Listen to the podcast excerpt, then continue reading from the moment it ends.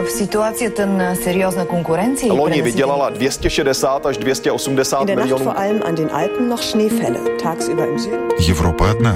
Европейцев миллионы. erinevalt kahest varasemast õhtust on tänane möödunud tunduvalt. Idag så besökte vdn Michael O'Leary Jobbik azonban bejelentette, hogy egyetlen rendezvényen sem Разные взгляды на жизнь в программе «Европа лично».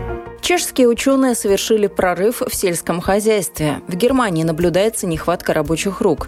В Польше не случится бумопотребления в четвертом квартале года. Финансово-кредитные учреждения Эстонии подвели итоги года. Это лишь некоторые темы сегодняшнего выпуска программы «Европа лично». Меня зовут Яна Ермакова и начнем с новостей Финляндии.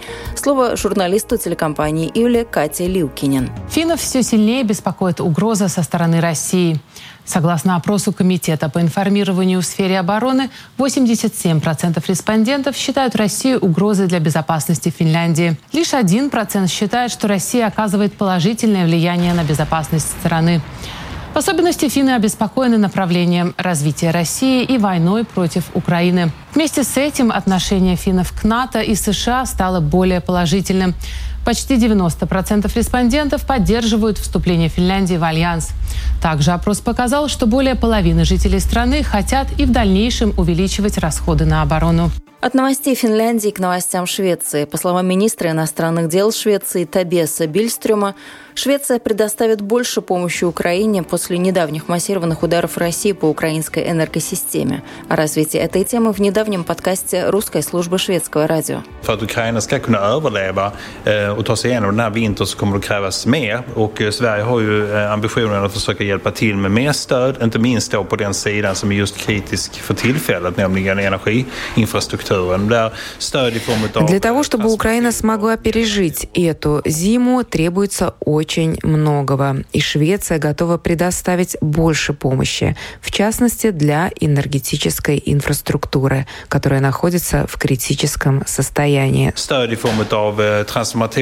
Eh. Мы готовы отправить в Украину трансформаторы, генераторы, кабели и трансформаторное масло, которое необходимо для того, чтобы обеспечить работу этих систем. Глава Укрэнерго отметил, что Украина нуждается не только в оружии, но и в электрогенераторах и трансформаторах. Последние месяцы Россия регулярно наносила удары по объектам украинской энергосистемы, что привело к тому, что почти во всех крупных городах, а также и областях Украины начались большие проблемы с электроснабжением. И если раньше Украина в первую очередь просила оружие, среди которого назывались, кстати, и шведские артиллерийские системы «Арчер», отправку которых в Украину не одобрило шведское правительство, то теперь нужды Украины выглядят несколько иначе. Это были новости Швеции, ну а сейчас к событиям в Германии. Если вы хотите поесть в немецком ресторане, найти свободный столик не проблема, а вот найти повара и обслуживающий персонал уже сложнее. И это лишь одна из сфер, где в Германии наблюдается нехватка рабочих рук. Чтобы решить эту проблему, правительство Шольца согласовало основные положения нового закона, который упростит переезд высококвалифицированных специалистов в Германию. С подробностями наши коллеги, журналисты Deutsche Welle по-русски. Из-за нехватки работников на вокзалах и в аэропортах опаздывают поезда и самолеты. А в тяжелой промышленности и здравоохранении квалифицированные специалисты сейчас на вес золота.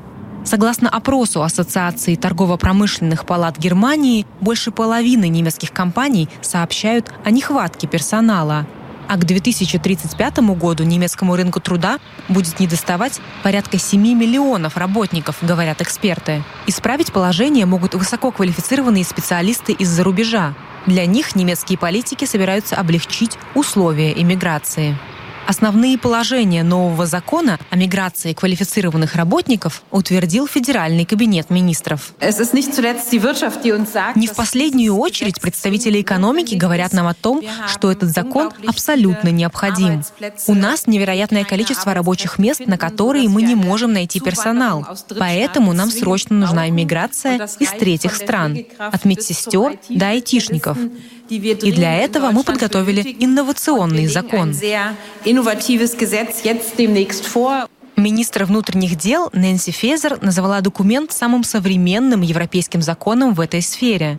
А министр труда Хубертус Хайль напомнил, что Германия из-за бюрократических сложностей перестает быть привлекательной страной для квалифицированных мигрантов. Время это исправлять. Мы должны убедиться, что мы не просто принимаем мигрантов без бюрократии, как в прошлом. Мы должны привлекать работников в нашу процветающую немецкую экономику. Мы должны активно искать квалифицированные кадры за рубежом. В противном случае мы не сможем сохранить наше процветание и социальную безопасность в перспективе. Это касается как роста экономики, так и стабильности пенсионной системы. Новый миграционный закон должен упростить подтверждение заграничного диплома в Германии и даже разрешить работать без признания квалификации, если есть достаточный опыт работы. Также в будущем можно будет приехать в Германию еще до получения конкретного предложения по работе по так называемой карте возможностей. Для получения такой карты достаточно будет выполнить три из четырех критериев. Иметь квалификацию, опыт работы до трех лет, знать немецкий или раньше проживать в Германии, а также быть моложе 35. Закон будет подготовлен в начале следующего года. Важность новой миграционной политики подчеркнул и канцлер Германии Олаф Шольц. В будущем мы будем уделять больше внимания квалификации и профессиональному опыту иммигрантов и меньше формальностям. Мы облегчим иммигрантам прохождение обучения в Германии. В будущем те, у кого есть трудовой договор с нашим работодателем, смогут легче устроиться на работу и одновременно признать свою квалификацию. Германия планирует привлекать около 400 тысяч специалистов из-за границы ежегодно. Министры отметили, что важно предоставить этим людям возможность интегрироваться в немецкое общество и дальнейшие перспективы. Поэтому одновременно с изменением миграционного законодательства правительство работает над облегчением условий подачи на немецкое гражданство. Новый закон в этой сфере должен будет разрешить двойное гражданство, а также сократить срок, после которого можно будет подавать на немецкий паспорт с 8 до 5 или в некоторых случаях даже до 3 лет. Напомню, вы слушаете программу «Европа лично». Из Германии отправляемся в Эстонию, где финансово-кредитные учреждения подводят итоги года и стараются заглянуть в будущее. На брифинге один из местных банков рассказал об изменениях на рынке недвижимости. По мнению финансистов, банки в настоящее время проводят очень взвешенную и рациональную кредитную политику, позволяющую избегать финансовых пузырей. С подробностями журналист русской службы эстонского радио Илья Никифоров. Экономический аналитик банка ЛХВ Кристо Ап отметил, что стремительный рост цен на энергоносители стал лишь спусковым крючком для инфляционной спирали. Для нынешних высоких показателей инфляции есть, разумеется, несколько причин. Триггером, спусковым крючком для нынешнего витка инфляции послужил рост цен на энергоносители, который запустил целый процесс. Мы у себя в Эстонии видим, как высокие цены на энергию сказались на повышение цен на товары. В результате инфляция начала расти. Есть и другие причины, которые способствовали инфляции внутри страны. Можно назвать и пандемию коронавируса, и пенсионную реформу, выбросившую на рынок большое количество денег, длительный рост заработных плат, сказавшийся на благосостоянии жителей страны. Люди стали жить лучше и не хотели бы менять ставший привычным стиль потребления. Однако, по убеждению банкиров, двузначная инфляция и рост базовой процентной ставки Европейского Центробанка не приведут к кризису на рынке недвижимости в Эстонии. Руководитель отдела банка ЛХВ по кредитованию частных лиц Катлин Вацель уверена, что сегодняшний клиент банка лучше готов к возможному кризису, а рост процентной ставки Евробор остановится летом предстоящего года, не превысив трех процентных пунктов. Я уверена, что мы лучше готовы к кризису, чем прежде. Просто факты. Свободных денег у клиентов в три раза больше, чем это было в период предыдущего кризиса. Банки предоставляют жилищные кредиты на весьма разумных условиях, учитывая, какой объем заемных средств можно предоставить тому или иному клиенту, чтобы и на жизнь хватало, и на погашение кредита. Сегодня предполагается, что к лету следующего года Евробор все-таки достигнет 3%, но позитивным обстоятельством является то, что после этого мы видим, что ожидания пойдут вниз и стабилизируются. Банковская статистика показывает, что в период коронакризиса выросла ценность проживания в сельской местности, и банки заметили рост покупок недвижимости недвижимости в деревне, чего до сих пор не было.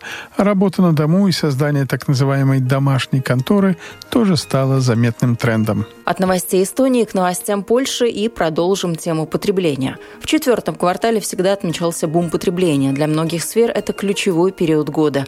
А один только декабрь генерирует оборот на уровне двух-трех месяцев. В Польше в ряде секторов экономики признают, в этом году ситуация может сложиться иначе. В вопросе, проведенном для группы Skywish, респонденты отмечают, что более 60% хотят меньше тратить на подарки для детей. В свою очередь, 54,5% совершают покупки в основном по специальным скидочным предложениям. 42,6% опрошенных собираются сэкономить, потратив меньше средств на покупку подарков, чем год ранее. 34% будут искать подарки в более дешевых категориях. 26% сократят количество подарков. 11% респондентов попытаются сделать что-то сами. Потребители не только хотят платить меньше за подарки, но и сокращать свои расходы на продукты питания и товары повседневного спроса. По данным аналитического центра ГФК «Полония», по итогам 9 месяцев 2022 года стоимость бакалейных товаров в Польше, приобретенных домохозяйствами, увеличилась на 10,3%, что было обусловлено ростом цен. В то же время объем покупок сократился на 2%. Подобная ситуация отмечается и на рынке товаров длительного пользования. Рынок бытовой техники уже сокращается в объеме до 10% в месяц. В швейной промышленности также наблюдаются проблемы. Мы осознаем риски, связанные с текущей экономической ситуацией и внимательно следим за рынком, чтобы быть готовым адаптировать наши предложения к меняющимся запросам потребителей, цитирует газета «Жечпосполита» Монику Серковскую, пресс-секретаря компании OpenEO. И завершим программу новостями Чехии. Чешские ученые разработали порошок, обещающий прорыв в сельском хозяйстве. В Чехии, Польше и Венгрии он появится со следующего года. Вещество может положительно повлиять на жизнь миллионов людей в мире, а именно увеличить объем выращиваемых на полях культур, благодаря тому, что растения становятся гораздо более устойчивыми к колебаниям температур.